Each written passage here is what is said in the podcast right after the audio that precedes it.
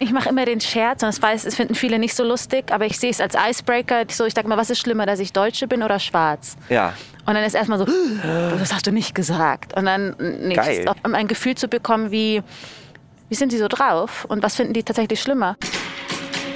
Meine Damen und Herren, herzlich willkommen zu einer neuen Folge unterwegs mit. Bevor ich den Gast nenne, den Sie natürlich schon kennen, weil Sie haben ja äh, raufgeklickt auf das Ding hier. Also ich weiß nicht, warum ich es immer so spannend mache. Also Sarah Nuro ist da, so wissen Sie ja schon. Aber ähm, erstmal das ganz Besondere hier für mich. Wir sind mal im südlichen Raum unterwegs und fahren heute von München nach Zürich, ja. Und das äh, super Besondere ist, ich habe mir Sarah sehr gewünscht und sie hat Zeit gehabt. Ähm, ich schätze sie seit vielen, vielen Jahren schon. Ich habe natürlich Germany's Next Topmodel geguckt damals und habe natürlich für sie abgestimmt. Aber darüber reden wir heute nicht, sondern wir reden über ganz fantastische Sachen, die sie macht, nämlich äh, Sarah Nuru Coffee und Nuru Woman. Es ist mir ein Herzensding, das ganz, ganz doll und ganz, ganz genau zu besprechen. Äh, Und ich glaube, Sie werden am Ende auch sagen, wow, was für eine tolle Frau, was für ein tolles Gespräch. So, meine Damen und Herren, jetzt geht's los. Ähm, ein bisschen anders heute. Äh, ein, ein anderer Zug. Normalerweise kenne ich ja, ich kenne ja nicht so die Deutsche Bahn, aber ich schätze auch sehr äh, andere, äh, andere Bahnen. Ich sage Ihnen einfach. Und heute haben wir einen sehr, sehr schönen Mix, nämlich äh, DB, ÖBB und SBB, nämlich mit Sarah Nuro auf dem Weg von München nach Zürich. Wie geht's dir? Gut, mir geht's gut. Ähm, ich sitze so gern im Zug, ehrlich gesagt, weil ich habe immer das Gefühl, so der einzige Ort, wo ich so eigentlich ungestört für mich sein kann und aus dem Fenster schauen kann. Und äh, als es hier noch kein Internet gab, dachte ich mir, geil, da muss ich auch nicht arbeiten. Jetzt ist es eigentlich auch ein Ort geworden, wo ich in Ruhe E-Mails beantworten kann und alles liegen gelassene aufarbeiten kann. Ja, das ist gut. Also es ist, äh, falls Sie im Hintergrund Menschen hören, meine Damen und Herren, es ist so, dass ähm, ja, die, die, die Bahn, in der wir jetzt sitzen, ein bisschen anders ist als unsere Bahn, äh, wo wir Abteile haben. Ähm, deswegen werden Sie äh, Menschen hören, die telefonieren, ähm, Kinder, die vielleicht spielen und schreien. Und wir finden das gut, weil sie sollen ja mit auf die Reise kommen. Stört dich sowas, dass, äh, wenn so Leben irgendwo ist, oder willst du das Ruheabteil haben, wo du alleine drin bist? Nee, ich finde das eigentlich ganz schön. Ähm, das erinnert mich einfach an mein Zuhause. Das ist, da, das, ich bin ja in einem riesen Haushalt aufgewachsen mit drei Geschwistern und Eltern, die sehr laut sind und immer wenn die nach Afrika telefoniert haben, nicht geredet haben, sondern geschrien haben. einfach so in der Hoffnung, dass, also, dass die Verbindung dann besser ist. Aber also ich mag eigentlich, mich erinnert das einfach an zu Hause, wenn es so be- geschäftigt ist und wenn was passiert. Und ich mag das dann auch so ein bisschen, das Leben der anderen Menschen zu beobachten und mit- mitzubekommen. Du guckst also ein bisschen zu und hörst, Ja, du total. laufst. Ich liebe das. Also ich will dann eigentlich, manchmal habe ich dann so ein Buch und tue natürlich lesen, aber eigentlich höre ich zu. Weißt du, es wär, ich, äh, ich, als ich in, in, äh, in München ist es ein bisschen anders, als du kennst ja München besser als ich, so bist ja, bist ja quasi Münchnerin. Mhm. Ähm, wenn man dann in so ein Wirtshaus geht und dann wird man einfach neben andere Leute gesetzt. Passiert in Hamburg ja nicht. Ist Ah, ja nicht? Aus, ausgeschlossen, jeder hat seinen Tisch.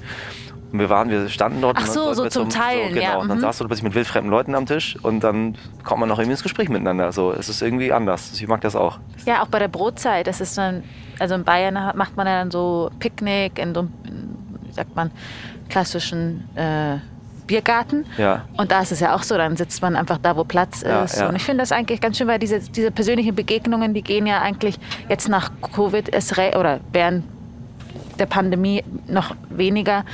Ähm, das passiert so wenig, dass man sich einfach mal mit fremden Leuten unterhält und fragt, was die so machen. Also jetzt ist man so sofort so im Handy vertieft, guckt irgendwas auf Netflix oder äh, auf YouTube, während im, gerade auch im Zug ist es super präsentiert, aber ähm, ich finde das ganz schön, wenn ich dann, also ich merke selber, ich bin viel zu schüchtern, ich spreche niemanden so direkt an. Ich würde das gerne. Ja. Im Ausland kann ich das besser. Ja. Da, da habe ich da nicht so Hemmungen, weil ich dann so, so nach, nach, oh, nach einer Straße frage oder so. Aber hier ist eher selten. Aber ich finde das eigentlich ganz schön. Im Flugzeug passiert das öfters, dass ich mit Leuten ins Gespräch komme, weil man da ja sowieso So gefangen ist. Ja, ja, ja, ja. Wie, wie sind die Schweizer? Sind die anders? Ähm, nun ja, bisschen anders, ja, aber gar nicht negativ gemeint, sondern ähm, man mer äh, ich wohne da jetzt seit ein paar Monaten offiziell, aber ich bin seit vielen Jahren schon immer am Pendeln Ja. gewesen.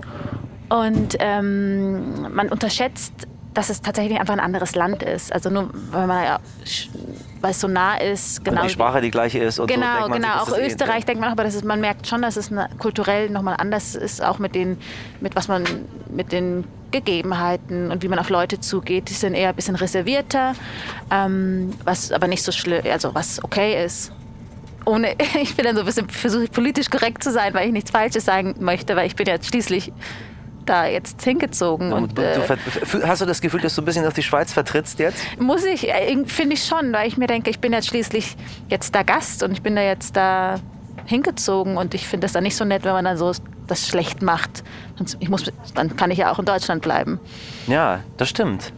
Das ist witzig, du hast dann das, das, ist wieder ein Umzug jetzt für dich, ne? Das ist schon wieder ein anderes Land. Ja, erstmal, erstmal, erstmal, erstmal äh, Deutschland, mhm. also und dann oder als, als Mensch mit Migrationsgeschichte hier und auffallen und man ist anders, ist mhm. es so, mhm. egal was wir machen, wir sind, das ist auch schön so. Ich mag das, ich mag das, dass wir anders sind. Ja, ja. Äh, so und anders im Sinne von einfach, man erkennt das, dass man nicht aussieht wie die überwiegende Mehrheit. Und jetzt mhm. bist du in der Schweiz. Und genau. jetzt ist nochmal, jetzt bist du in der Schweiz die Deutsche, die anders ist. Also ich, ich mache immer den Scherz und das weiß, es finden viele nicht so lustig, aber ich mache das immer, also ich, ich sehe es als Icebreaker. Die Leute finden es nicht so. Ich sage mal, was ist schlimmer, dass ich Deutsche bin oder schwarz? Ja. Und dann ist erstmal so, das hast du nicht gesagt. Und dann, nee, Geil. offensichtlich, ich, vielleicht schon gerne, um ein Gefühl zu bekommen, wie, wie sind sie so drauf und was finden die tatsächlich schlimmer? Und die Antwort ist eigentlich so 95 Prozent, dass ich Deutsch bin. also eigentlich zu 100 Prozent. Keiner hat gesagt, dass ich schwarz bin, sondern dass, dass ich, ähm, also das ist, finden die eher so ähm, störender. Krass. Mhm. Ja, das kenne ich von den Schweizern. Ja, eben. Aber, ähm, aber ich habe ich hab tolle Freunde dort und ähm, ja, ich bin gerne da und ich, muss, ich, ich bin ne, gerne in der Nähe, also ich bin gerne in den Bergen. Man hat, ich komme ja aus München, ich habe ja vorher in Berlin gelebt. Das war, ich bin jetzt näher an mein Zuhause als davor. Ja.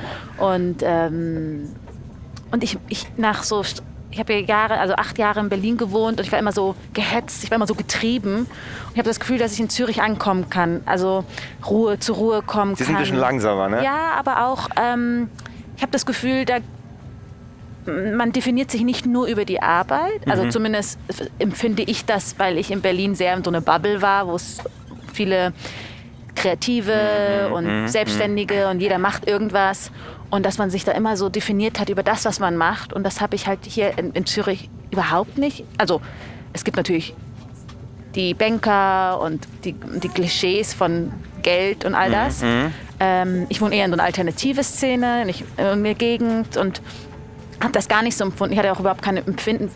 Ich hatte nie so eine Idee über die Schweiz. Ich hatte auch keine Vorstellung.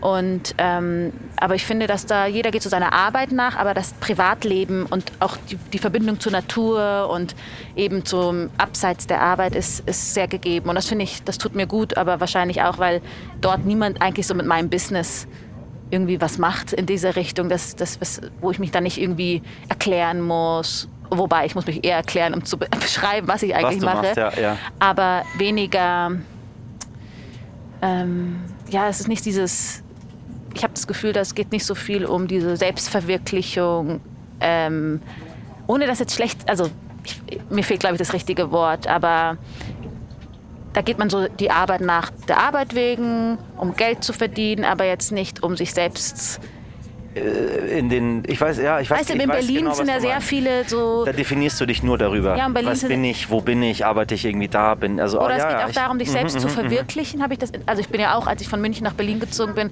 zur Selbstverwirklichung. Zu, zu, zu Selbstverwirklichung, ja, genau. Ja. Und ähm, ja, irgendwie zu schauen, wohin geht die Reise und da ist doch noch mehr. Und, äh, und, ja, ich glaube, es ist einfach jetzt ein guter Zeitpunkt für mich. Jetzt bin ich jetzt auch 32, äh, als, als wäre ich jetzt super alt. Aber, aber für mich ist ein guter Chapter in meinem Leben, wo ich ankommen möchte. Ja, das ist gut. Mhm. Das ist mhm. gut. Ja, ich weiß, ich, ich, ich weiß genau, was du meinst. Ist es, haben die Schweizer auch Germany's Next Topmodel geguckt? Ja, haben die. Ganz normal, ne? Die gucken mhm. und sie wissen auch ganz genau, Sache, was Sache ist. Und ja, ich habe ich hab, vor, vor ein paar Tagen, Anfang der Woche, habe ich ein Bank-Privatkonto äh, eröffnet. Ja. Das war ganz witzig. Und es ist immer schwierig, weil man ja so nah ist und ich viel auch in Deutschland beruflich zu tun habe, habe ich habe ich jetzt nicht unbedingt so ein Bankkonto gebraucht die ganze Zeit. Und habe jetzt auf jeden Fall eins geöffnet. Und dann hieß es darum, wie, wie, viel ich monatlich verdiene und du, du, du. Und ich dachte mir so, das ist schon eigentlich eine private Frage. und habe dann so Angaben machen müssen. Und dann sagt, in dem Moment, nachdem ich mich so offenbart habe, sagt der Bankangestellte, sind Sie Sarah Nuro von Jeremy's Next Topmodel? Und ich war nur so, das hat er nicht gesagt. ich bin so sauer geworden. Nee, ich bin nicht sauer geworden. Mir war es so unangenehm, weil ich mich gerade in dem Moment, habe ich mich, ist ja auch so eine, also wenn man eine, es, es, es, man fragt ja einen, wird ja nicht oft danach gefragt und offenbart sich. Und in dem Moment war es ja natürlich, macht man das ja, weil man ja bei der Bank ist. Ja klar, das ist wie, zum Arzt gehen oder zum Steuerberater, muss man sagen, ja, genau, was Sache genau. ist. So. Und das war dann dieser Swift dann plötzlich, ähm, dann, wo sich dann die Dynamik verändert und dann plötzlich die Person dann nicht mehr der Bankangestellte ist, sondern äh, mich irgendwie gut fand und äh, aus dem Fernsehen kannte, das war dann ein bisschen unangenehm. Aber es gibt Schlimmeres, als wenn der Bankangestellte einen gut findet. Ja, das stimmt. Ich durfte mein Bankkonto eröffnen. Das ist gut. Ähm, wie gehst du damit? Ähm, ich, ich hasse ja, weil ich selber äh, sehr häufig so Standardfragen gestellt bekomme. Mhm. Ähm, wie war es im Nazidorf? Oder Sie standen ja mal auf dem Jungfernstieg mit einem Schild, Herr Abdul. Und dann so, ja, so. Oder ähm, äh, wie ist es damals gewesen aus dem Iran nach Deutschland? Ich habe es eine Million Mal erzählt. Mhm. Irgendwann habe ich aufgehört, so bestimmte Dinge zu erzählen und gesagt, ich möchte mich gerne auf jetzt konzentrieren.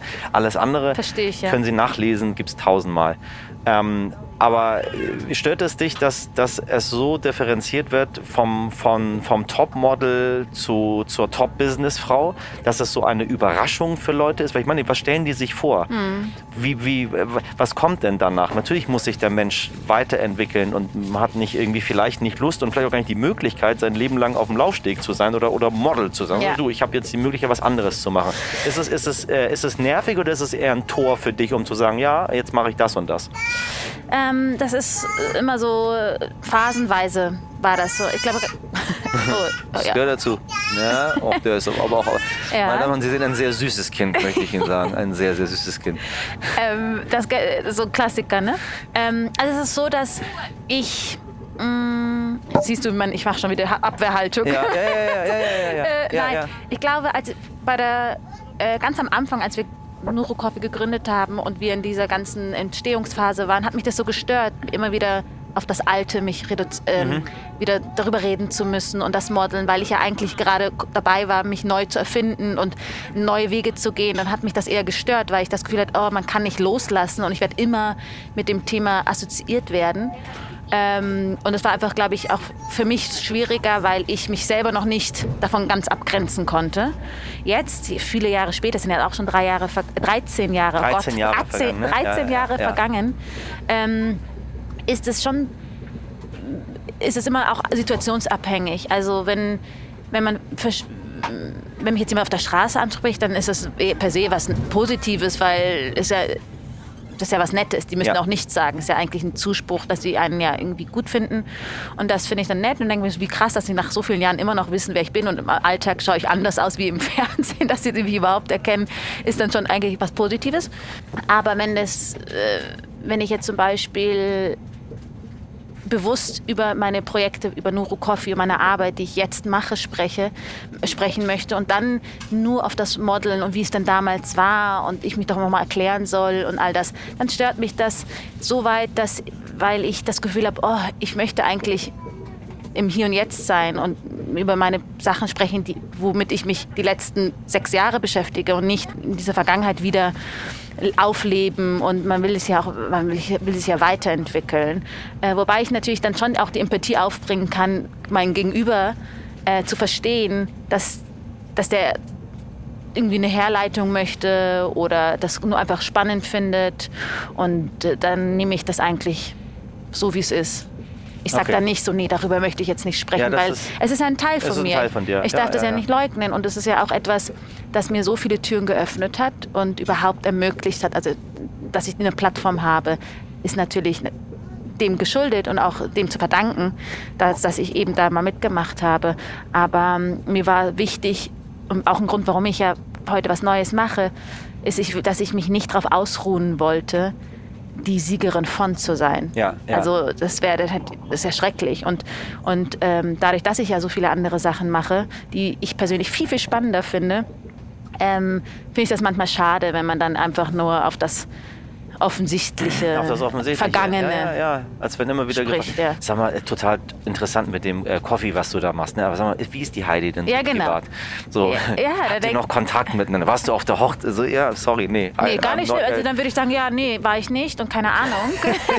du, erzähl du mir mal, was du in der Gala gelesen So. hast darüber. Ja, so. ja, ja, ja, so ist das am Ende.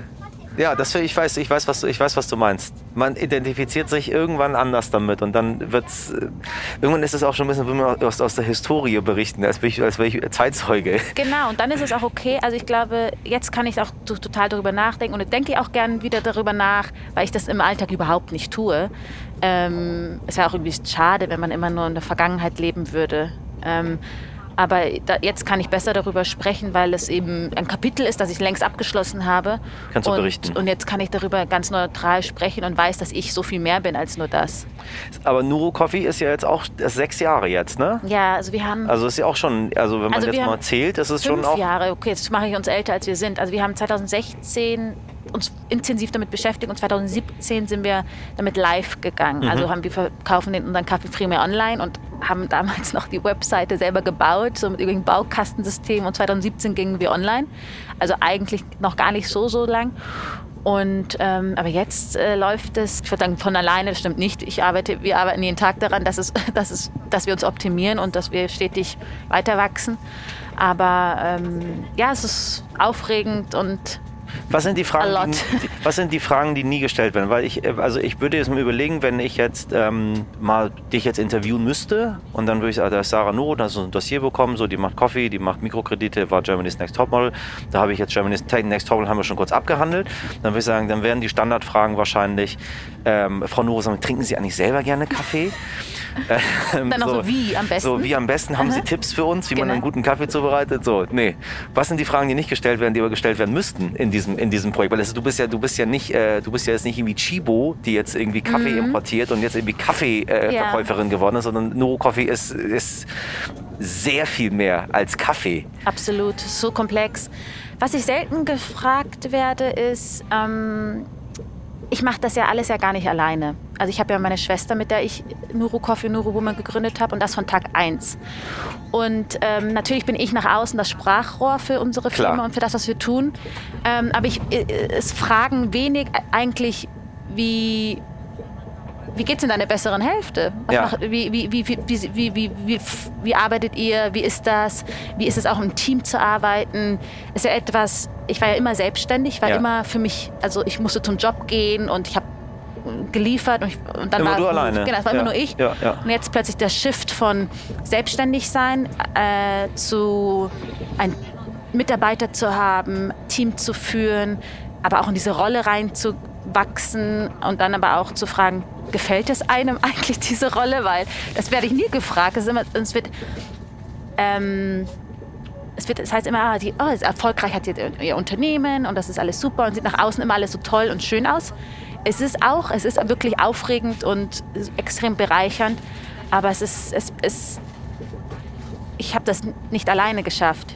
Das, das habe ich meinem Team zu verdanken, allen voran meine Schwester, die operativ jeden Tag die Stellung hält, während ich hier im Zug mit dir sitze. Ja, ja, ja, ja, ja. Ähm, und da werde ich, das ist etwas, das wird eigentlich nicht so oft gefragt. Und eben auch, was bedeutet, was, was für eine Verantwortung das eigentlich mit sich bringt, eine Idee zu haben, diese dann zu, ver zu verwirklichen. Aber damit hört es ja nicht auf, sondern dann geht es ja richtig los. Ja. Und das ist echt herausfordernd. Würde ich manchmal bin ich froh, dass ich es nicht gestellt werde, weil ich auch die Antwort nicht immer dazu weiß. Ja. Und dann, ich, an- dann würde das, glaube ich, zu einer Therapiestunde wechseln, weil ich mir wäre- denke, Therapiestunden Hilfe, ich habe kann keine Ahnung, was ich eigentlich mache. Nein. habe das Gefühl, dass meine Talks alle äh, Schritt für Schritt äh, für, für meine Gäste zu Therapiestunden geworden sind. Und dann sitzen alle, ja, weißt du, aber es ist alles nicht so einfach, Michelle. Wo soll ich denn jetzt anfangen? Würde sie denn gerne hier sitzen an deiner Stelle jetzt und das Interview führen? Gibt es so, gibt es diese, we- weißt du, es ist ja immer so, die Person, die, die sichtbar ist, hat scheinbar den leichteren Part, weil man macht die coolen Sachen. Man fährt so ein bisschen rum und man wird fotografiert und man wird irgendwie gibt Interviews und ist das Gesicht, was ich persönlich sehr anstrengend finde, als selber der Mensch, der es die ganze ja, Zeit eben, macht. Genau, ich, äh, so ist es nämlich. So fotografiert zu werden, Interviews zu geben, in der Gegend rumzufahren, ist, äh, ist jetzt nicht so super. Es ist auch nicht ähm, im, im, Kohlekraftwerk zu arbeiten, unter Tage und Kohle hochzuholen. Also so ist es nur auch wieder nicht, aber es ist nicht so, man so ohne. Das, ja. Aber würde sie gerne? Nein, auf gar keinen Fall. Also sie, ich, ich versuche sie wirklich so zu zehren und zu sagen, Sally, komm mal, das ist unser Business, nicht mein Business. Und ich hasse nichts mehr, wenn Leute sagen, Sarah Nuru Kaffee. Ja. Es ist ja nicht. Nee. Es heißt Nuru, Nuru, und es trägt unser beide richtig, Namen. Richtig, richtig. Und ich sage, bitte Sally, komm doch mal mit. Oder, also, die, die, die, die wird es schon nerven, dass wir jetzt über sie reden. Muss sie durch. Wenn es ein Team ist, ist es ein Team. Ja, das wird sie jetzt hassen. Ähm, nein, aber die ist, die ist heilfroh, dass, dass ich den Part übernehme ähm, weil sie das wirklich nicht mag. Und das ist auch okay so. Ähm, somit haben wir unsere klaren Rollen. Ich, manchmal da habe ich das Gefühl, dass es ähm, ja, dass, dass eigentlich zu wenig ihre Leistung zu wenig gewürdigt wird dadurch, weil äh, man, äh, ich als Person in der Öffentlichkeit und wie nach außen, dann, dann, man vergisst schnell, dass es eigentlich einen Riesenapparat braucht, um das überhaupt alles zum, am Laufen zu halten. So, meine Damen und Herren, da draußen, die Sie jetzt äh, uns zuhören, während die noch die bayerische Landschaft an uns hier vorbeizieht, bevor wir in, in Österreich eintauchen, um dann in die Schweiz weiterzufahren. Irgendwann ist dann auch Schluss hier bei uns. Aber ähm, Sie wissen ja, alles, was wir hier machen in diesem, in diesem Podcast, auch generell bei den Sachen, die ich mache, äh, wir, sind, wir sind keine Werbeveranstaltung. Wir machen Dinge und stellen nur die Fragen, die ich auch stellen will. Und Projekte, die ich interessant finde und wo ich der Meinung bin, das muss viel mehr Gehör bekommen. Also wenn ich ein Buch von jemandem gut finde, wir haben auch viele Gäste hier gehabt, die ganz viele Bücher veröffentlicht haben, über die wir nicht gesprochen haben, weil ich die Bücher nicht so mochte. Äh, so, das haben wir auch, aber wenn ich das gut finde, dann äh, frage ich danach. Und bei Nuro Coffee ist es genauso. Und bei, was ich noch krasser finde, ist Woman, also was ja beides dann Hand in Hand geht. Ähm, weil es, ja, wie soll ich das sagen? Es ist, es ist eine Sache, die mich auch noch als Migrantenkind total begeistert und weil es eine ganz bestimmte Form der Arbeit und der Hilfe des Unternehmertums ist, was ich irgendwie selber auch gerne machen würde. Aber ich habe noch, hab noch keinen Zugang dazu für mich selber gefunden. Würdest du einmal erklären, was ihr da macht? Ja. So also, in vier Sätzen, weil mhm. das hast du auch tausendmal schon erzählt. Ja, also erstmal danke. ich freue mich, so, super, das zu hören. Mir ist es wichtig. Dass, dass mir ist das, wichtig. Dass du das erwähnst ähm, und dass du darüber reden möchtest, finde ich gut. Ähm, also was wir tun, Sali und ich, mit unserem Team, wir ähm, importieren Kaffee aus Kleinbauernkooperativen in Äthiopien ähm, und verkaufen diese hier in Deutschland primär online ähm, mit Abosystem und so weiter. Aber 50 Prozent unserer Gewinne fließen in unseren Verein Nuro Woman, den wir extra dafür gegründet haben. Der wiederum vergibt Mikrokredite an Frauen, die keinen Zugang haben zu dem Kaffeehandel und damit keine Einnahmen, Einnahmequelle. 50 Prozent? 50. 5-0? 5, ja. Okay, das, das ist so, heftig. So regeln viele. Äh, vor allem so. Meistens spendet man 3% irgendwie. Weißt du, die, die islamische Variante ist 3% gibt man, um, irgendwelche, äh, um Reis zu kaufen für ärmere Leute und 97% ja. gehen in die andere Tasche. Mhm, also 50 Prozent, weil das ist natürlich einfach, wenn man gerade ein Startup ist und also als wir ganz am Anfang angefangen haben, ist es ja einfach zu sagen, ja, 50 Prozent von nichts ist nichts. Ja, so, äh, das ist dann immer so von unseren Gewinnen. Ab wann macht man Gewinn? Richtig. Ja, das war, deswegen haben wir gesagt, es ist uns wichtig, egal wie viel, mindestens ein Euro von dem verkauftem Kaffee. Ja muss in unseren Verein reingehen, weil das ist dann unabhängig, was für einen Gewinn wir machen, ist dann die Summe, wenn wir sagen, wir haben jetzt äh, 1000 1000 Kilo verkauft, dann sind es 1000 Euro, die sicher in Nuro Woman reinfließen. Ja, ja. Egal wie viel, ob unten Null rauskommt ja. oder Minus rauskommt. Das ist ja auch nicht ohne, aber wir sind mittlerweile äh, stabil. Äh, sagt man, wir sind rentabel genau, und machen Gewinne bereits. Ähm, aber das, das ist das, was wir tun und warum wir 50 Prozent überhaupt geben, ist, weil du gesagt hast, oh Gott, wie viel und so, das stimmt. Aber das ist der einzige Grund, warum wir unser Business gegründet haben, mhm. ist genau aus dem Grund, durch wirtschaftliches Handeln Gutes zu tun und nicht einfach nur Wirtschaft zu betreiben und nebenbei noch Gutes zu tun, weil wir Greenwashing betreiben wollen oder Gewissen bereinigen wollen, sondern das ist der Zweck. Das ist der Zweck. Wir haben unsere Idee überhaupt das zu starten war, eine Alternative zum herkömmlichen Spendenmodell zu sein. Also weg von dem oh, bitte spendet für die armen Frauen, damit sie sich selber helfen können. Nein, sondern dass wir sagen, ihr kriegt super, hervorragend, fair gehandelten Kaffee Und gleichzeitig tut ihr auch noch Gutes damit. Also ihr habt was davon. Bei uns geht es auch darum, dass die, man den Menschen, die dafür verantwortlich sind, dass wir überhaupt Dinge konsumieren können, in unserem Fall Kaffee, aber es ist genauso wie mit Kleidung und all das, dass wir die auf Augenhöhe begegnen und dass wir auch wertschätzen, dass wir was von ihnen bekommen ist. Und dass, dass man sich dann eben nicht, oh, der Westen, der reiche Westen gibt den armen Afrikaner was, sondern nein, wir bekommen was von den Afrikanern und wir zahlen dafür faire Preise. Richtig. So, und dass, dass man einfach auch ähm, Narrativ verändern und dass man eben weg von der ewigen Bedürftigkeit hin zu Schönheit und Vielfalt und eben, dass man sagt, naja, stimmt, ohne, ohne deren Arbeit und Leistung hätten, hätten, wir, hätten wir, gar keinen Kaffee. Nee. Und lass uns die mal vernünftig bezahlen für das, was sie machen. Ganz genau. Und noch weiterhelfen, weil einfach verschiedene Dinge halt immer noch nicht da sind. Aus genau, also sehr, sehr vielen verschiedenen Gründen. Und wir haben halt gesagt, ja, also nachhaltig produzierten und fairen Kaffee, das, das, das finden wir das Rad nicht neu. Also grundsätzlich mit dem Rad, wir, mit dem, mit dem Rad, mit dem Kaffee, ist es, äh, begeben wir uns im sehr umkämpften Markt und gibt es wie Sand am Meer. Aber wir haben gemerkt, dass, ähm, dass wirklich guten Kaffee, damit meine ich die, die, die, die existenzsichernde Lohne gewährleisten für die Bauer und Bauerinnen. Auch äh, Arbeitsbedingungen, dass sie nicht in der, in der, prallen Sonne die ganze Zeit die Kaffee pflücken und, oder die Kaffeebohnen äh, ähm, aussortieren müssen von Defekten und Nicht-Defekten, ohne dass sie Pausen bekommen, ohne dass sie Zugang zu Trinkwasser haben, einfach, dass die Arbeitsbedingungen auch gewährleistet werden. Das gibt es nicht so häufig. Es gibt natürlich tolle andere Kollegen, die auch guten Kaffee und auch nachhaltigen Kaffee produzieren. Und ich finde aber, unser, unser Antrieb ist auch, ein Bewusstsein zu schaffen ähm, dafür, dass wie viel Arbeit dahinter steckt, wer die Menschen sind, dass wir denen auch ein Gesicht geben und dass wir auch, ein, ich glaube nämlich, oder wir glauben stark daran, wenn die Menschen Bewusstsein haben, egal was sie konsumieren, sind sie auch bereit, also was dahinter ist, wie viel Arbeit und wie, welchen Weg die Sachen auch auf sich, also Äthiopien ist ja nicht um die Ecke, ja, oder auch Brasilien, das ist ja auch, was es auch für einen Einfluss auf die Umwelt hat. Wenn man da ein Bewusstsein dafür hat, hat man auch eine Bereitschaft, zum einen vielleicht weniger zu konsumieren. Und geht's also jetzt aus wirtschaftlicher Sicht dürfte ich das jetzt nicht sagen, ja. aber aus der sozialen, äh, äh, ökologischen Sicht ist es natürlich wichtig, dass, es, dass wir weniger konsumieren, grundsätzlich in allem, was wir tun. Wir leben so im Überfluss und ich der Meinung bin, lieber weniger, dafür gute Sachen, mhm. dafür auch mehr zu zahlen. Und ähm, dann ist es auch wieder okay, weil, weil, weil das Argument, nachhaltig Bio ist, sei zu teuer, das kann man sich nicht leisten in der Mitte der Gesellschaft, außerhalb dieser Prenzlauer Bergblase, wo ich selber lange gewohnt habe und ich eben diese Blase gut kenne.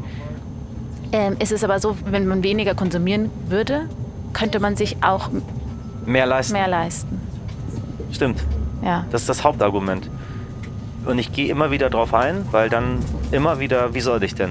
Ja, wenn Sie dann das Biofleisch da kaufen, da natürlich ja. Aber ich habe hier äh, vier hungrige Mäuler zu stopfen. Und Eben, ich, ich versuche das immer, also wie ich gerade gesagt habe, ich wohne ja, ich habe ja lange im Prenzlauer Berg gewohnt und dann ist das ja alles meinem LPG in der Ecke und das ist alles so schön und toll, mein Biomarkt. Aber ich ich, wenn ich zum Beispiel zu Hause bei meiner Familie bin, ich komme aus einfachen Verhältnissen und da kriege ich immer ein gutes Gefühl, wie, wie, ist, wie funktioniert das eigentlich im ja. in real außerhalb meiner Blase.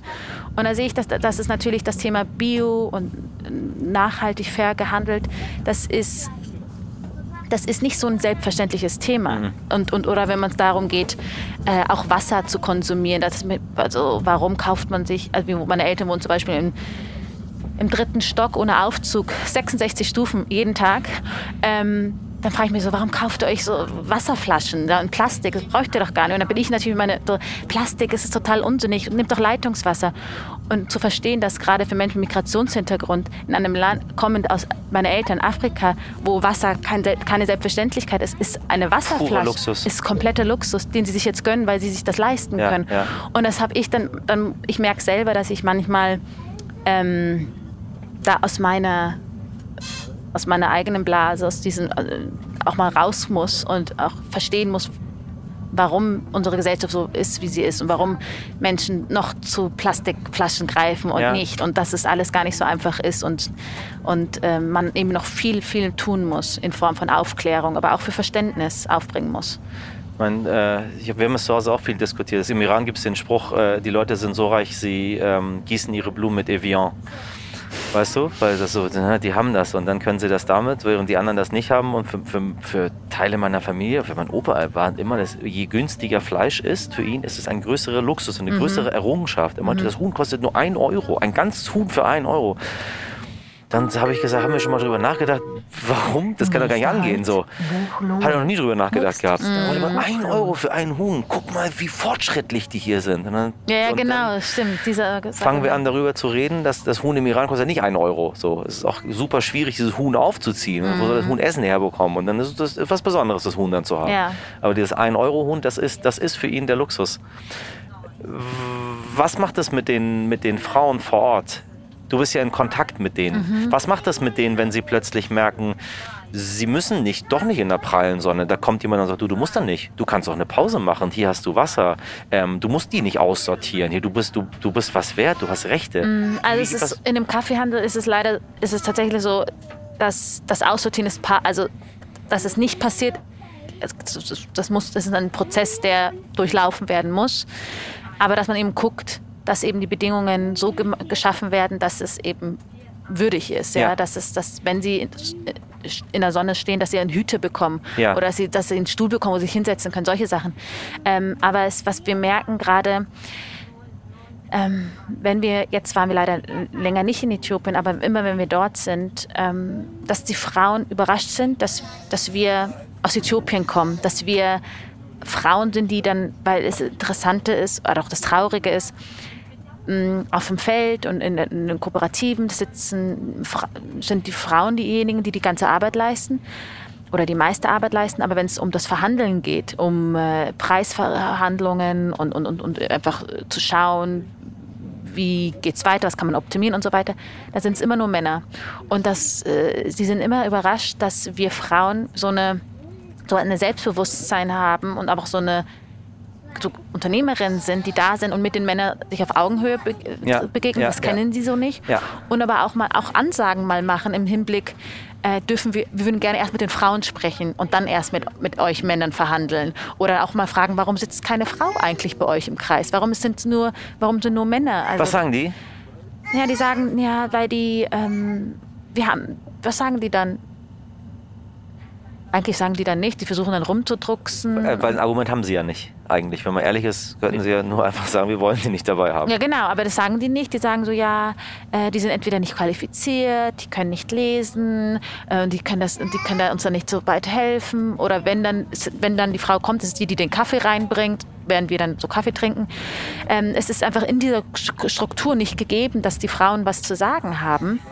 Und ähm, deswegen, dann kommen wir rein und sagen, nee, das, das, das ist, dass wir das, also wir sind auch vorsichtig, weil wir wollen uns auch nicht anmaßen, sonst kommen wir aus dem Westen und wissen alles besser. Das ja, ja, auch genau, immer ein bisschen schwierig. Ist das, wie, ist, wie ist das? Das ja, ist dann ja. echt, indem man dann mit denen sich hinsetzt und denen so erklärt, so hey, was wir tun, warum wir das tun, dass uns ähm, Gleichstellung von Frauen wichtig ist und wir Perspektiven schaffen wollen für Frauen und ähm, das doch viel schöner wäre, wenn wenn es viel diverser wäre, wenn auch Frauen mitreden können, wenn sie als Vorbild für die anderen Frauen im, im, im, in der Kooperative dienen können. Und dass es nicht mehr so zeitgemäß ist, wenn es nur, wenn nur Männer in der, in der Runde sitzen. Und ähm, die nicken dann auch und sind, hm, sagen dann, dass sie es verstehen und einsehen, aber wenn wir dann wiederkommen, ist es eigentlich immer die gleiche Diskussion, ähm, weshalb wir auch bewusst uns bei Nuro Women für die Mikrokreditvergabe nur an Frauen orientiert haben. Also, und da haben wir nämlich wieder auch die Diskussion, dass die Männer sagen, naja, wenn ihr von Gleichberechtigung sprecht, warum kriegen nur die Frauen Kredite? Haha. Ja, und das ist natürlich dann echt so, äh, na super. Ähm, und dann kommt man eben in, in, den Austausch und dann sagen wir eben, ja, also es war interessant, weil dann einmal ein Mann aus den eigenen Reihen gesagt hat, naja, der ist uns zuvor gekommen, was echt gut war, weil da mussten wir jetzt nicht äh, mit denen streiten.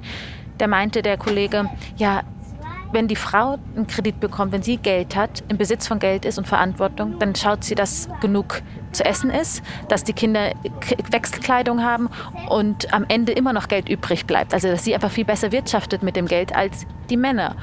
Und ähm, dann hat der andere gar nichts mehr gesagt und mhm. wir waren echt froh. Und das ist aber auch so, dass statistisch, statistisch gesehen äh, äh Frauen einfach besser, ähm, also jetzt in, in, in, in Afrika zumindest, dass sie, wenn sie einfach viel ganzheitlicher denken. Und man sagt ja auch nicht umsonst, hilft eine Frau, unterstützt du eine Frau, unterstützt du eine ganze Familie. Richtig. Weil sie immer natürlich äh, im Kollektiv handelt und nicht im Einzelnen, ohne jetzt den Mann schlecht machen zu wollen. Sorry. Nee, darum geht es ja nicht. Ne, ist, nee, ich, ich fühle mich, ich, ganz im Gegenteil, ich fühle mich nie dadurch angegriffen. Ja. So, also nie, weil das. Es gibt das natürlich auch so. andere tolle Männer, wie, was wir auch merken, was wir zum Beispiel, was ich immer auch ganz spannend finde und dann äh, mir denke, das könnten wir eigentlich auch eine Scheibe von nehmen hier im Westen, ist, wenn wir mit den Frauen sprechen, die Kredit Kredite äh, bekommen und damit ihr eigenes Business starten, wie ähm, sich das Verhältnis in der Beziehung verändert. Also plötzlich hat, hat die Frau entlastet den Mann, also der selber hat nicht mehr die ganze Verantwortung für die Familie auf seinen Schultern, sondern es ist aufgeteilt mit der Frau. Ähm, die Frau ist plötzlich viel attraktiver, weil sie ein Selbstbewusstsein hat und einen mhm. Selbstwert und mhm. das auch mhm. ausstrahlt und auch mal, äh, äh, auch mal durchgreift und sagt so nicht. Ähm, und was, was auch noch interessant ist, dass ganz oft die Männer anfangen, in dem Business der Frauen zu arbeiten. Ich habe mich gefragt, würde das bei uns auch so funktionieren, wenn eine Frau erfolgreich in ihrem Job ist, dass der Mann seinen Job aufgibt und dann bei der Frau anfängt? Ich glaube eher weniger. Ja? Also ich glaube, das natürlich in Äthiopien oder auch in Afrika eher dann dem dahin geschuldet, dass man das Wohl der Familie und Haupt, wenn man merkt, eine Person verdient mehr Geld, dann ist, es, dann ist die Selbstverwirklichung äh, unten angestellt. Denn es geht nicht darum, in Konkurrenz zu stehen, wer sich wie verwirklicht, sondern eher, was, was dient dem höheren Ziel, dass die Familie ein geregeltes Einkommen hat und, und einen Wohlstand ge generiert. Aber trotzdem war das eine schöne, schöne Beobachtung, weil man ja so oft denkt, ja, was sollen wir von Afrika lernen und so. Und, und, und dabei. sehr viel von Afrika eben, lernen. Genau. Und das ist, und dass die in vielerlei Hinsicht ganz viel fortschrittlicher sind in, in der Denke, als, als wir es zum Teil sind. Na, und einfach anders, ne?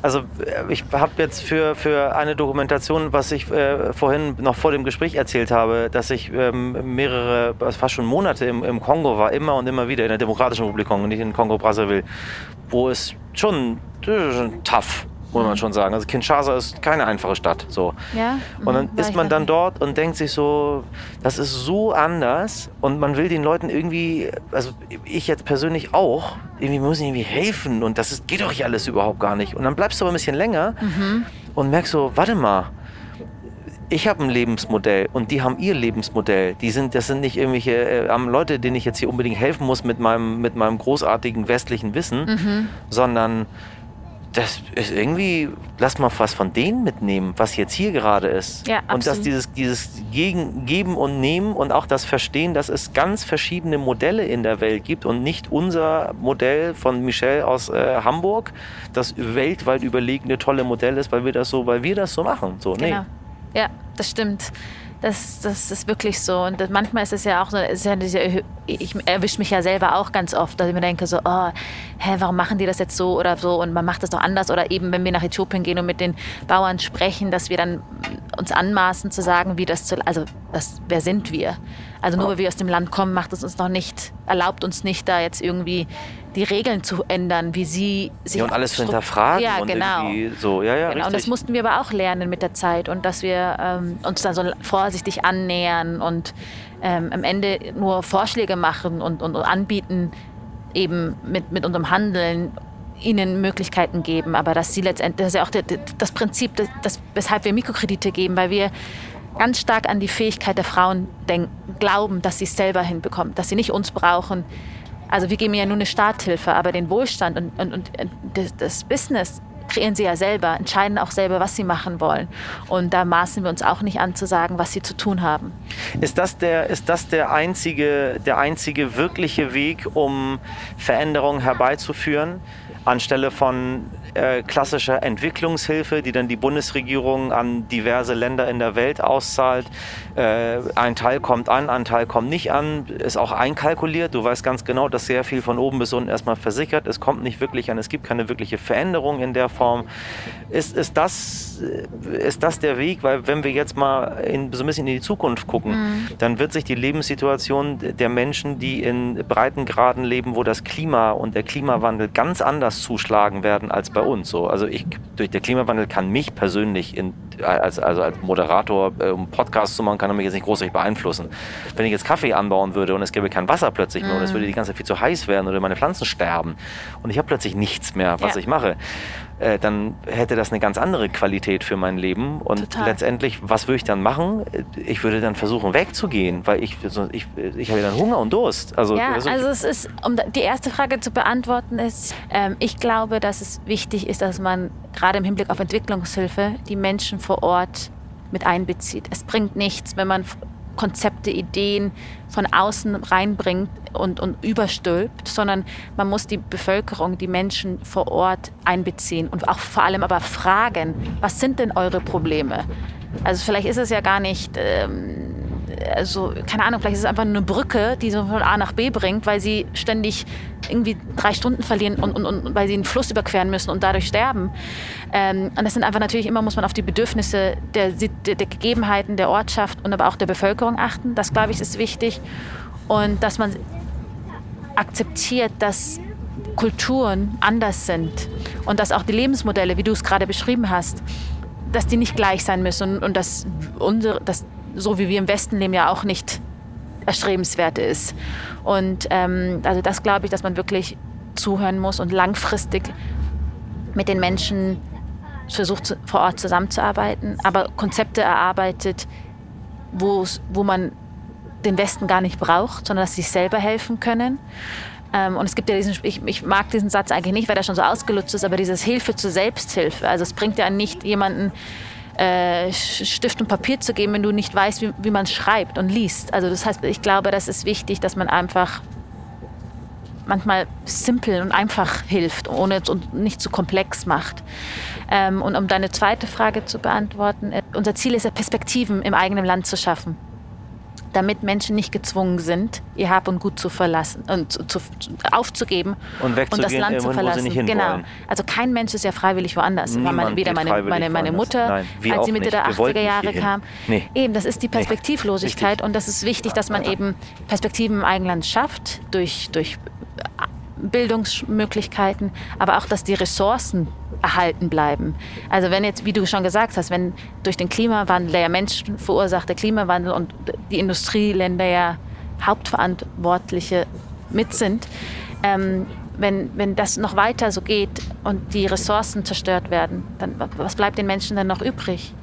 Du, das ist das, was ich, am, was ich mit am dramatischsten finde. Ähm, ich kriege die Zahlen jetzt nicht mehr, verzeihen Sie, nicht ganz so genau hin, äh, meine Damen und Herren, aber äh, Addis Abeba hat äh, ein Müllaufkommen pro Person von irgendwie 100 Gramm und wir haben ein Müllaufkommen von 10 Kilo. Äh, so sind die Dimensionen. Ich weiß nicht, ob im Tag, im Monat, im Jahr, aber die Dimensionen sind, dass das Müllaufkommen dort pro Person eine viel, viel, viel geringere ist, aus verschiedenen Gründen. Die Leute essen nicht einen Kinderriegel und eine Chipstüte und irgendwie noch einen Donut und äh, dann kaufen sie sich, weiß ich nicht, beim Bäcker äh, zweifach in äh, Plastik eingepackte ähm, Brötchen. Ähm, dann wird sehr viel wieder recycelt, weil so ein, weiß ich nicht, so ein, so ein Glas, so eine Glasflasche, mit der kann man eine ganze Menge machen. Mhm. Man muss nicht dann irgendwie in einen anderen Laden gehen, um eine ein bisschen hippere Glasflasche zu kaufen. Man kann auch die Glasflasche nehmen, die man schon hat.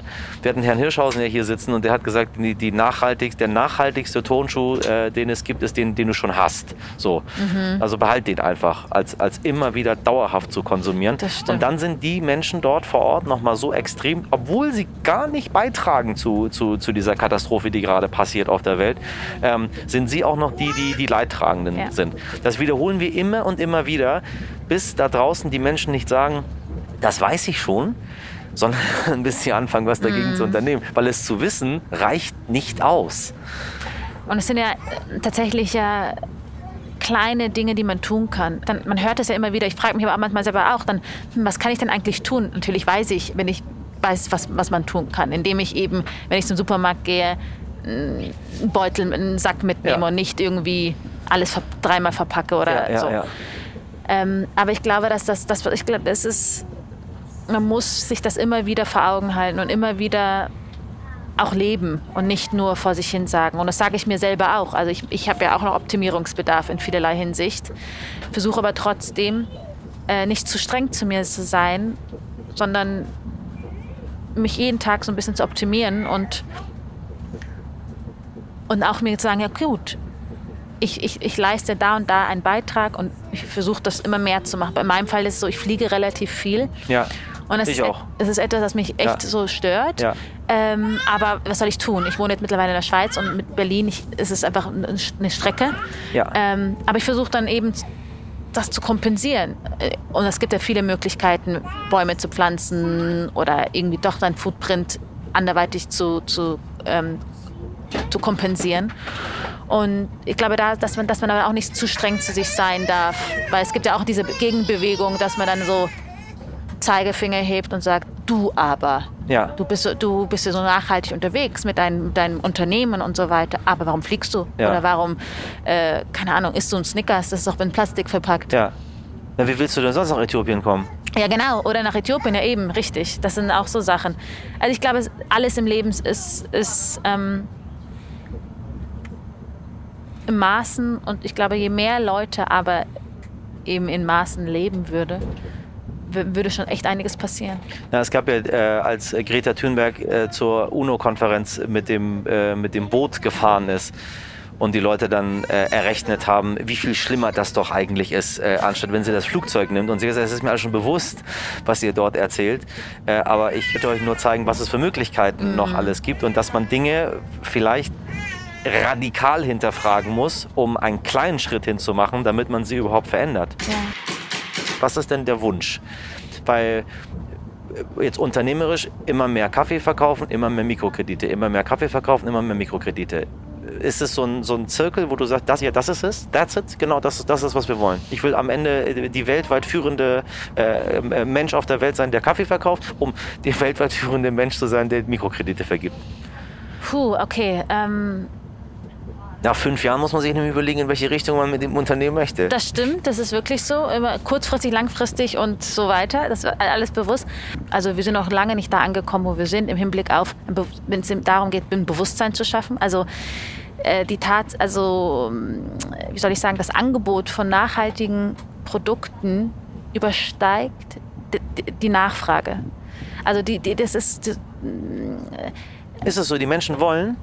nee, also nee, eben nicht. So, sie das wollen nicht. Angebot übersteit die Achso, Nachfrage. das Angebot übersteigt die Nachfrage. Genau, habe es ich gibt das viel zu andersrum viele, gesagt? nee, Ja, da habe ich, okay. habe ich falsch rum verstanden. Es gibt also, es gibt im Vergleich, so viele, es, ich es, habe verstanden. das Angebot ist ja da, Richtig. aber die Nachfrage ist, Ist also, die Men also man sagt ja auch so irgendwie, 80 Prozent der Menschen finden nachhaltig produzierte Produkte Kaufen sie gut, aber nicht. aber greifen letztendlich im Supermarkt Absolut, nicht danach. richtig, ja, ja. Und äh, in der, von, aus der Perspektive gesehen ähm, würde ich mir wünschen, dass, dass, es, dass wir selbstverständlich werden und dass wir aber nicht die Einzigen sind in dem Kaffeemarkt. Also es ist natürlich ein schöner Gedanke, dass wir die führende Kaffeemarke sind, aber das ist gar nicht unser Ziel. Also es wäre nice to have, ähm, aber im Grunde zielt ja unsere Arbeit darauf, dass wir durch wirtschaftliches Handeln Gutes tun wollen und ob es jetzt durch Kaffee ist oder ob es jetzt durch Keramik ist. Ich habe das Töpfern angefangen, wer weiß, wohin die Reise führt. Ist es so? Ja. Ja. Äh, oder ob es jetzt oder andere Produkte sind, aber dass wir es schaffen, Social Business, das Prinzip des soziale Wirtschaft, soziale Unternehmertum, dass es mehr in, in die Mitte der Gesellschaft kommt, dass viel mehr Unternehmen so agieren, selbstverständlich agieren und nicht nur um sich ähm, irgendwie auf die, aufs Image oder auf die Fahne zu schreiben. Ich wünschte, es bräuchte Nuro Woman nicht. Ehrlich gesagt. Ich wünschte, es bräuchte nicht eine Organisation, die Mikrokredite vergibt. Das ist das übergeordnete Ziel. Ich würde mir wünschen, dass, dass, es, dass, dass Äthiopien, Afrika äh, uns gar nicht braucht. Aber das, Ist nicht so. das ist leider nicht so. Und, ähm, aber ich, ich hoffe einfach jetzt so kurzfristig gesehen, dass wir genug Menschen erreichen, die bereit sind auf Alternativen, zu, also weil es gibt ja viel genug Kaffee, aber ich würde mir wünschen, dass Leute sagen, ja, ich, ich das ein Bewusstsein haben und sagen, ich greife nach, den, nach dem Nuru-Kaffee oder nach einfach einem nachhaltig produzierten Kaffee, weil ich weiß, dass das die Besser Menschen vor Ort gut tut, äh, Menschen vor Ort unterstützt und ähm, Umwelt auch gut tut und dass, dass dadurch eben die, die Verteilung besser funktioniert. Das würde ich mir wünschen. Und, und dass wir eben, ja, ich könnte jetzt unsere, unsere Wachstumsziele nennen, aber das ist so, das ist so nebensächlich, das ist so okay. Letztendlich geht es darum, dass wir möglichst viele Menschen unterstützen können mit, mit unserem Handeln und nicht durch klassische Spenden. Das ist uns eigentlich ist mir wichtig, aber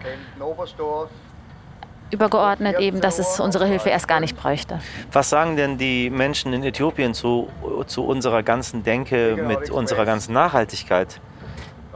Ich habe ich mich, also fällt mir jetzt nur so gerade ein, ich habe mich selbst, im, ich habe mich selbst, wenn ich im Iran bin mit den Leuten, das ist gar kein Thema, was gleich auftaucht, Ja, genau. ob die Leute nachhaltig leben. Ich habe auch noch nie die gefragt, ob die wissen, dass wir uns so viel damit beschäftigen, nur weil wir halt auch die Verursacher sind am Ende des Tages. Aber Ja, also es ist, also wie du auch gerade gesagt hast, man beschäftigt sich, die beschäftigen sich ja gar nicht damit, weil sie leben bereits nachhaltig. Die äh, sind, äh, die haben ihre eigenen eigenes Obst und Gemüse bauen sie an. Die verzehren nur das, was sie selbst produzieren. Sie überkompensieren, äh, überkonsumieren nicht. Ähm, also ich glaube, dass sie sich denken, naja, es ist ja nicht, die sind ja nicht die Verursacher. Ähm, da ist das Thema nicht, nicht präsent. Also da geht es eher darum, wie muss ich morgen wieder hungrig ins Bett oder, oder nicht. Also da eher ums Überleben und das, wie die ihre Kinder großziehen können, ähm, wie sie ihre Existenz sichern können. Ähm, und das ist, hat, glaube ich, ihre höhere Priorität. Und was sagen die, wenn du erzählst, dass dieses Nach diese Nachhaltigkeit so ein, so ein riesen, äh, allüberschattendes Thema hier bei uns ist, dass dieser Klimawandel ein riesiges Thema bei uns ist, dass die ganzen Wahlen sich um nichts anderes mehr Die drehen? verstehen das. Die verstehen auch, die, die verstehen das Problem. Die verstehen, dass, dass wir in der Scheiße sitzen und dass wir echt ähm, das selbst verkackt haben, um, um so zu sagen. Also dass die, ich glaube, ich habe gemerkt, sie beobachten uns von der, von der Distanz und sagen, naja, jetzt, jetzt müsst ihr mal wirklich euch ranhalten. Also die sagen nicht not my problem, weil natürlich sind die ja die Leidtragenden, deswegen ist es auch ein Proble ihr Problem. Ähm, aber ich glaube, das ist auch verwund. Ich glaube, das ist es nicht so gewohnt, dass eben äh, jetzt der Westen, die Industriestaaten die Verursacher sind und dass sie schuld an, dem, um, an, der Katastrophe sind. Und die Menschen dort die Leidtragenden von der Genau. ganzen Geschichte. Genau. Was ich glaube, dass sie sich da auch genau deshalb auch nicht in der Verantwortung sehen, das jetzt zu lösen, weil zu Recht. ja, genau. Meine Damen und Herren, ich hoffe, Sie haben ein paar Sachen für sich mitgenommen aus unserem Gespräch und denken mal drüber nach. Es nützt überhaupt nichts, gar nichts, dass Sie das alles nur wissen. Wir wissen es nämlich alle schon. Äh, wir müssen handeln. So. Und äh, vielleicht haben Sie, weiß ich nicht, ein paar Gedanken mitgenommen. Ich weiß das auch alles, aber ich nehme jedes Mal wieder irgendeinen neuen Gedanken mit und denke mir so, okay, da kann ich versuchen, da kann ich versuchen, da kann ich versuchen. Der zweite Tipp ist, wenn Sie sich weiterhin für Töpferei und Keramikkunst interessieren, hören Sie doch mal in die Folge mit Rocco Schamoni rein. Er ist ja gelernter Keramikeur, wie man äh, so schön sagt. Wirklich, cool, Ja, mache ich auch. Kannst du mal. Also, er, ähm, vielleicht, machen, vielleicht machen wir zu dritt was. Vielleicht machen du, Rocco und ich bald mal äh, irgendwas mit Keramik und mit Töpferei. So, ich, Cool. ich, ich sag dir mal Bescheid. Ich glaube, Ja. das würde ihn auch nicht, nicht interessieren, sag ich mal. Dann stellen wir Statuen von uns überall auf.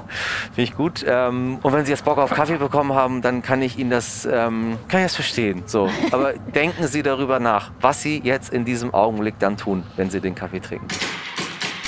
Sarah, ich, ist immer eine Freude mit dir. Wirklich, Fand ich das auch. ist mal wirklich schön. Das ist mein erster Podcast live. Ist es so? Ja, ich habe noch nie einen Podcast persönlich gesprochen. Also, es ist ganz anders, aber es ist angenehm, weil man kann sich so in die Augen Ja, angucken. ist viel schöner. Trotz Maske hat man trotzdem eine Bindung, oder? Das ist anders als. Ach, du machst sonst immer Remote? Mhm. Ja. stimmt. Nee, Remote ist mag ich nicht. Wenn, dann muss man Zug fahren, dann muss man, muss man dann gemeinsam. Wir sagen in, wo sind wir? In Memmingen. Wo immer, wo ist was ist mit Memmingen ist noch Bayern, ne? Nee, echt? Weiß ich nicht. Was ist Uh, Baden-Württemberg?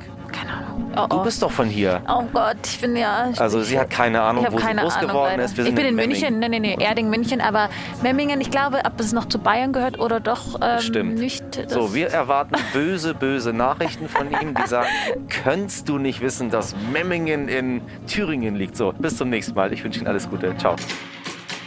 Liebe ZuhörerInnen, bevor Sie aussteigen, noch eine kleine Mitteilung in eigener Sache. Hier ist Anna Sola, die Producerin des Podcasts. Die Folge mit Sarah Nuru war die letzte der ersten Staffel und wir verabschieden uns damit in die Winterpause. Aber keine Sorge, wir sind Anfang nächsten Jahres wieder unterwegs mit tollen neuen Gästen. Im Namen des gesamten Unterwegs mit Teams und der Deutschen Bahn wünschen wir Ihnen schöne Feiertage und bleiben Sie gesund.